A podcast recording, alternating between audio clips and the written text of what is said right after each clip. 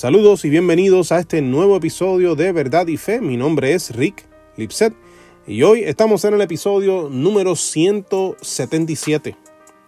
Nos escribieron la siguiente pregunta.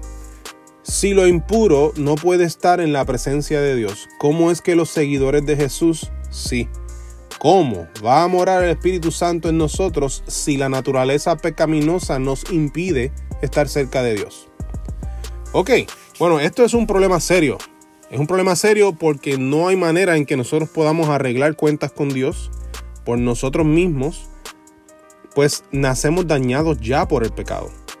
Qué bueno saber que la Biblia tiene respuesta a, este terrible dilema existencial. Mira, así lo explica 2 Corintios capítulo 5 versículo 21.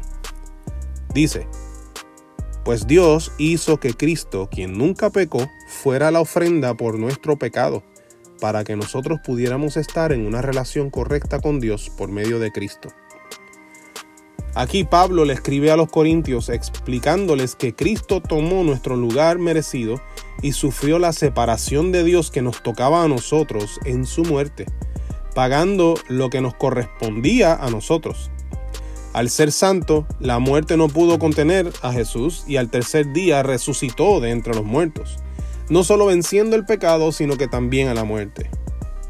Para poder tener acceso a este regalo tremendo, la Biblia nos enseña en Romanos capítulo 10, versículo 9 al 10, que si declaras abiertamente que Jesús es el Señor y crees en tu corazón que Dios lo levantó de los muertos, serás salvo, pues es por creer en tu corazón que eres hecho justo a los ojos de Dios y es por declarar abiertamente tu fe que eres salvo.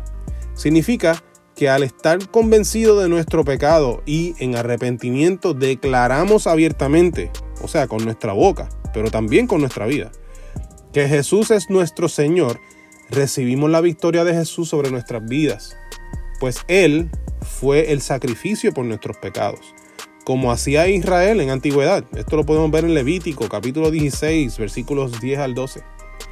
Por lo tanto, los discípulos de Jesús podrán ver a Dios porque han sido comprados por la sangre del sacrificio de Jesús. En ese sentido, hemos sido lavados de nuestra impureza por el derramamiento de la sangre del único santo, o sea, Jesús. Además, la Biblia enseña que gracias a esa obra redentora de Jesús en la cruz, todo creyente es receptor del Espíritu Santo, lo cual sella esa salvación y marca a la persona como que le pertenece a Dios. El Espíritu Santo puede morar en el creyente, pues sus pecados ya han sido lavados por la sangre de Jesús. Este es el Evangelio, las buenas noticias de salvación. La buena noticia es que hay escapatoria de nuestros pecados y del infierno, solamente en Jesús. Espero que este episodio sea de gran bendición para ustedes. Mi nombre es Rick Lipset Puedes encontrar nuestro ministerio de apologética en verdadyfe.com. Envíanos tus preguntas como la que contestamos hoy a preguntas@verdadyfe.com. Estamos en las redes sociales, estamos en YouTube donde te invitamos que des like, subscribe y a la campanita para que seas alertado tan pronto subamos contenido nuevo. Tenemos nuestro podcast en Spotify, Apple Podcast y muchos otros.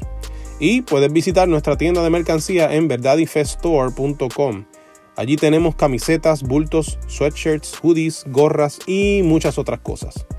Su compra ayuda a que podamos continuar defendiendo y equipando a la iglesia a cumplir con la gran comisión. El dinero de su compra cubrirá los costos operacionales de nuestro ministerio. Por eso de antemano le damos las gracias. Eso es todo por hoy. Dios le bendiga y será hasta la próxima ocasión. Saludos.